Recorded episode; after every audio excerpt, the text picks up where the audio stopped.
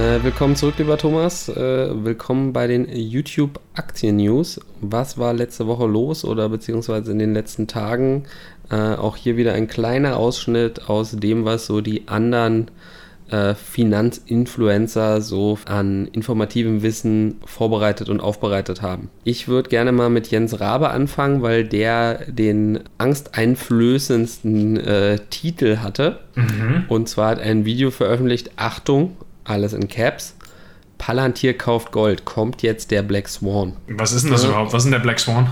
Was ist der Black Swan? Der Black Swan ist sozusagen das Ereignis, was niemand hat kommen sehen, was dann zu einem Crash führt.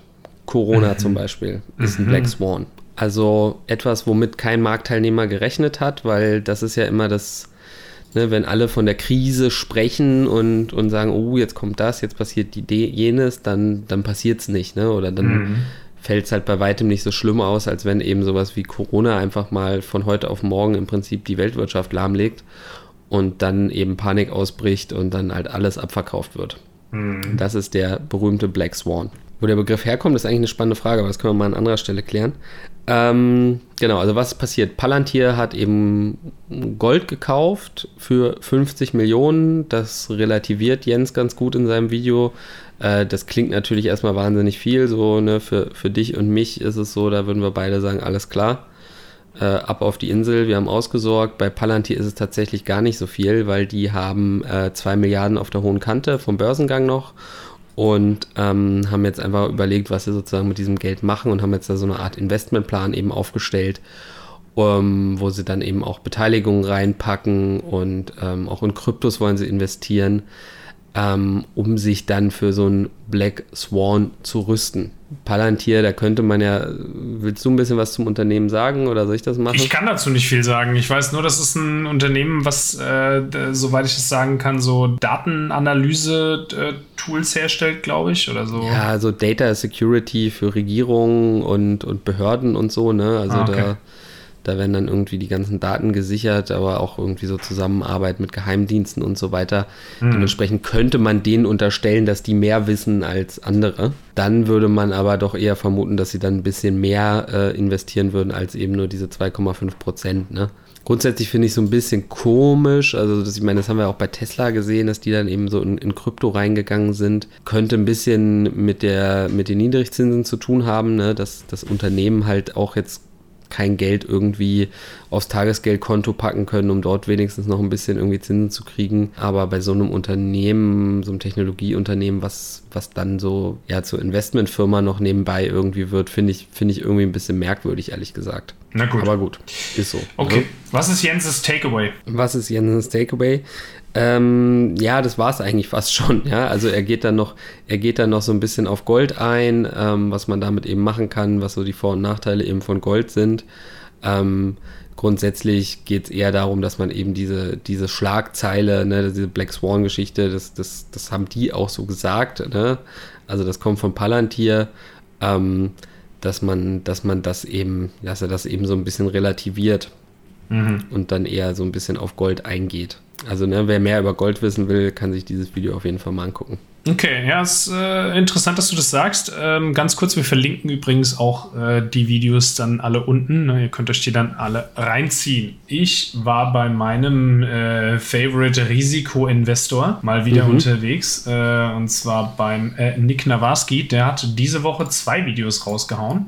Thematisch passend hat er auch ein Video rausgehauen, weil es scheinen sehr, sehr viele äh, rund um das Thema Börsencrash aktuell rumzuspekulieren und rumzudiskutieren. Und Nick ist ist eben mhm. der festen Überzeugung, es kommt kein Börsencrash. Ja, also er stellt sich mhm. diesem Sentiment auf jeden Fall entgegen. Und, nee, das ist ja äh, genau wieder der Punkt. Ne? Alle reden drüber, also kommt es nicht. Richtig. Ja. Und er hat unter anderem heute auch Tesla gekauft äh, und spekuliert eben weiterhin auf Allzeithochs. Und sein Reasoning dafür ist eben, also, also richtig große Crashes kommen eigentlich sehr, sehr selten. Ja? Und man sieht sie sowieso nie kommen, ja? wie mhm. äh, eben dieses gerade genannte Black Swan Event. Und meistens passieren solche Crashes eben, wenn nach nix Aussage irgendwer Mist baut. Ja? Also ob das jetzt Anleger sind, die sich alle gegenseitig äh, anheizen und die Kurse hochtreiben, wie bei irgendwelchen Meme-Stonks, äh, mhm. und dann halt eine Blase platzt, oder die Politik baut irgendwie Mist. Die gehen ähm, übrigens wieder ab, ne? Wer? Nur so am Rande. Äh, na GameStop und AMC und so, da geht es gerade wieder hoch. Das freut mich für die ganzen Meme-Stock-Hodler. Anyway, also er zitiert dann in seinem Video eben unter anderem auch Cathy Wood. Das, da kann man eben auf einer Seite stehen, wo man möchte. Entweder man ist auf der Michael Burry-Seite oder auf der Cathy Wood-Seite. Und Cathy sagt eben, dass es aktuell eigentlich keine Blase gibt. Ne? Dass die, die, äh, wenn der Blase hast du eigentlich ganz andere Indizien, nämlich dass äh, alle Analysten sagen, boah, alles ist auf Kurs auf Allzeithochs und alles geht voll ab und irgendwelche Trendaktien pumpen wie die Sau. Und momentan haben wir mhm. eigentlich eher das gegenteilige, äh, die gegenteilige Situation am Markt, ne? dass Trendaktien alle krass abgestraft werden seit äh, Anfang des Jahres und äh, dass ja, die Analysten eigentlich alle mehr so auf Hold gehen und äh, Unternehmen wie die großen Tech-Giganten, Amazon, äh, äh, Facebook, Apple, ähm, Alphabet alle mehr so ein bisschen am Rumkrebsen sind.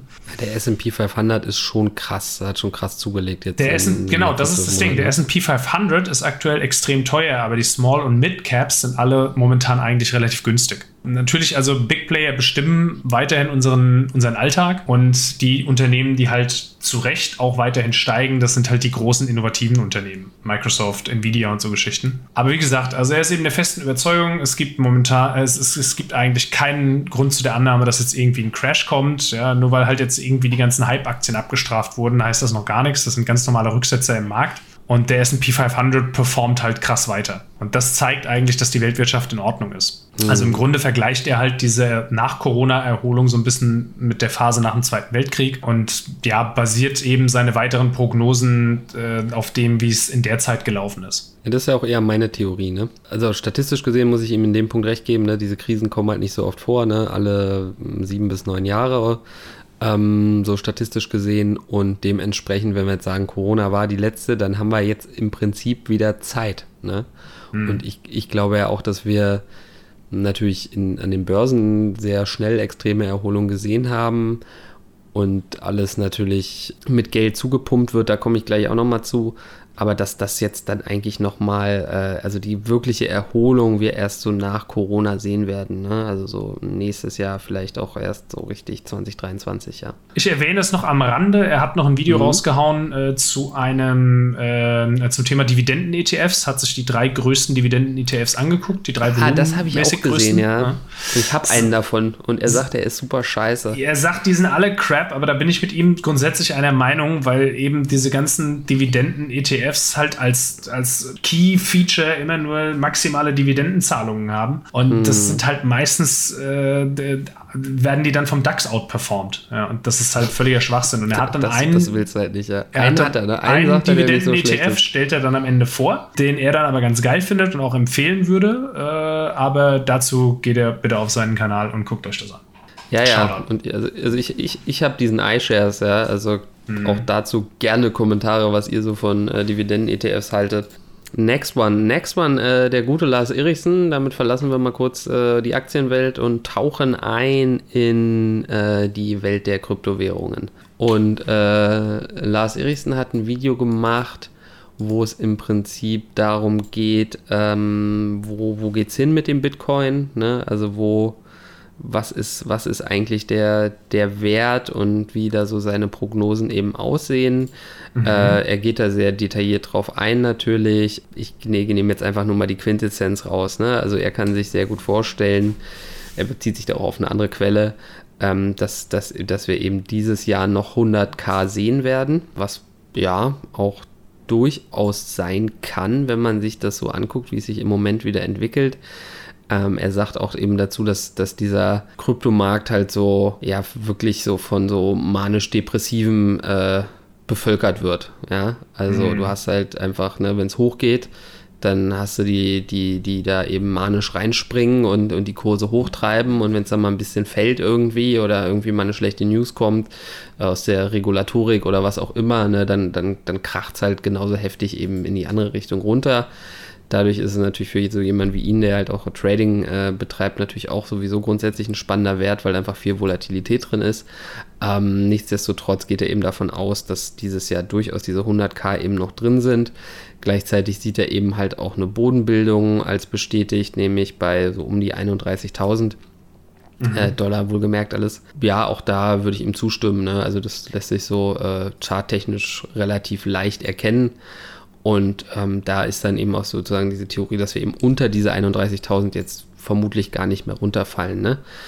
Wie es dann sozusagen weitergeht nach dem Jahr, da geht dann eben auch noch ein bisschen drauf ein. Da gibt es immer diese spannende These, na, schaffen wir die Million oder nicht? Ähm, hat da auf jeden Fall ein paar ganz gute Argumente, dass wir eben noch nicht so viele Marktteilnehmer haben. Ähm, dann geht er auf Netzwerkeffekte ein, etc. pp. Aber genau, wenn ihr es detaillierter wollt, guckt euch sein Video an, ist unten in der Beschreibung. Ähm, auch und auch hier natürlich auch gerne ein Kommentar, ja, äh, wo seht ihr den Bitcoin? To the Moon oder to the hell. Ja, und lasst einen Kommentar bei Lasta, die Aktienbullen haben euch geschickt. Ähm, ja, nee, was ich noch kurz sagen wollte zum Thema Bitcoin, äh, finde ich auch interessant, kam jetzt irgendwie diese Woche oder so. Seit dieser Woche kann man in Großbritannien über PayPal äh, mit Bitcoin zahlen, wenn ich das richtig verstanden habe, oder Bitcoins traden. Oder? Ah, okay. Naja, naja, naja, ne, ich glaube, die wollen das grundsätzlich als Zahlungsmittel haben. Ne? Also PayPal mhm. ist da immer relativ offensiv mit. Also ich meine, PayPal selber natürlich auch äh, super spannendes Unternehmen. Mhm. Aber jetzt nicht abrutschen. immer noch ärgere. Ja, nicht abrutschen. Okay, mach weiter. Wo, wo bist du noch? Wo hast du noch vorbeigeschaut?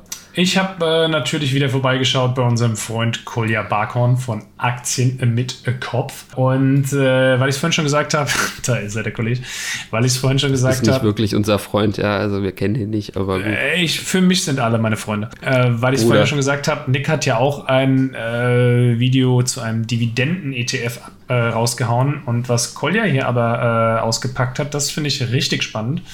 Und zwar mhm. hat er einen äh, Megatrend-ETF ähm, analysiert und das auch in, ja, in vollster, äh, vollster Tiefe. Also er nimmt den von, uh von vorne bis hinten auseinander. Uh Und das Spannende an diesem ETF, ganz kurz, es ist der HAN ETF, H-A-N, Tech okay. Megatrend Equal Weight UC, UCITS ETF. Äh, mhm. Die WKN könnt ihr euch gerne im Video bei Collier abholen. Und zwar ist das ein ETF, der gleichmäßig gewichtet ist. Das ist das, das Spannende daran. Äh, und zwar nicht nur zwischen Unternehmen, sondern auch zwischen Ländern und Branchen. Also die achten darauf, dass wirklich jedes Unternehmen und jede Branche, egal wie groß oder wie klein sie sind, gleichmäßig gewichtet sind. Und der wird zweimal im Jahr rebalanced. Das heißt, du hast 114 Positionen aus den Branchen Robotik, Automatisierung, Cloud Computing, Big Data, Cybersecurity, Autos der Zukunft, Genomik, Social Media, Blockchain, Augmented Reality und Virtual Reality. Ja? Mhm. Und natürlich sind da so Giganten drin wie äh, Facebook, Alphabet ähm, oder auch BioNTech. Aber es sind auch richtig, richtig viele super spannende, kleine, unbekannte Unternehmen drin.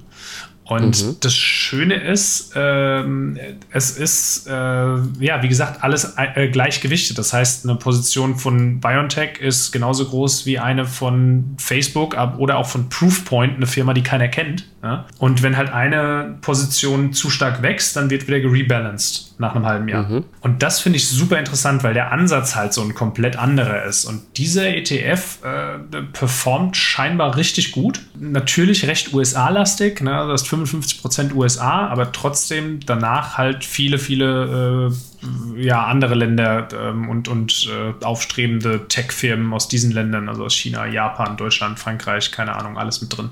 Finde ich insgesamt super spannend, eine sehr schöne Analyse und ich finde diesen ETF echt geil. Der einzige Nachteil ist, der ist nicht sparplanfähig aktuell. Also den gibt es bei keinem mm, okay. Broker irgendwie im Sparplan. Kannst du dir also nur Anteile kaufen, so als Einmalkauf. Mm. Aber jo, Video wird schwer empfohlen ich meine, wenn du einen günstigen Broker hast und deine Stückelung nicht zu klein ist, dann kannst du natürlich auch da monatlich kaufen. Gucken wir uns den Formationstrailer nochmal kurz an. Würde ich äh, sagen. Dr. Hamid Esna Shari hat auch wieder ein wunderbares Video gemacht. Es hat den Titel Zinsen rauf, Aktienrallye vorbei. Mhm. Vorher hatte es irgendwie den Titel erst Rallye, dann Crash. Ja, das, äh, da wurde anscheinend nochmal äh, nachmanipuliert. Also Hamid, jetzt, wie gesagt, was los? Äh, was ist da los, ja? Äh, Hashtag Crash ist aber noch drin. Also auf jeden Fall, ne? Ja. Zinsen rauf, Aktienrally vorbei, Fragezeichen. Er guckt sich da eben die Prognosen der Großbanken an. Wells Fargo hat da eben eine rausgebracht, die halt extrem bullish ist. Insgesamt sind, die, sind sich die Großbanken da nicht so einig, wo, wie es da eben weitergeht. Prognosen alles für den S&P 500. Das ist so ein bisschen die Frage, wie geht es weiter? Und er gibt dann eben auch so ein bisschen so die Prognose in Richtung 2022, 2023. Und das spannende Thema, ja, wie es eben auch in seinem Titel jetzt drin steht, ist eben Zinsen rauf. Ne, weil in dem Moment, wo die Zinsen steigen, habe ich ja als Unternehmen oder auch als Privatperson auch wieder die Möglichkeit, anderweitig Geld zu verdienen. Ne? Sicheres Geld sozusagen. Ne? Entweder in Staatsanleihen oder irgendwelche anderen verzinsten Papiere äh, kann ich dann eben reingehen, äh, was dann sozusagen wieder ein bisschen Druck auf den Aktienmarkt bringt, weil da dann wieder Kapital rausfließt. Ne? Im Moment hast du ja wenig Alternativen, außer vielleicht eben Krypto und gut für, für die, für die äh, Panikmacher bei Palantir ist es dann vielleicht Gold.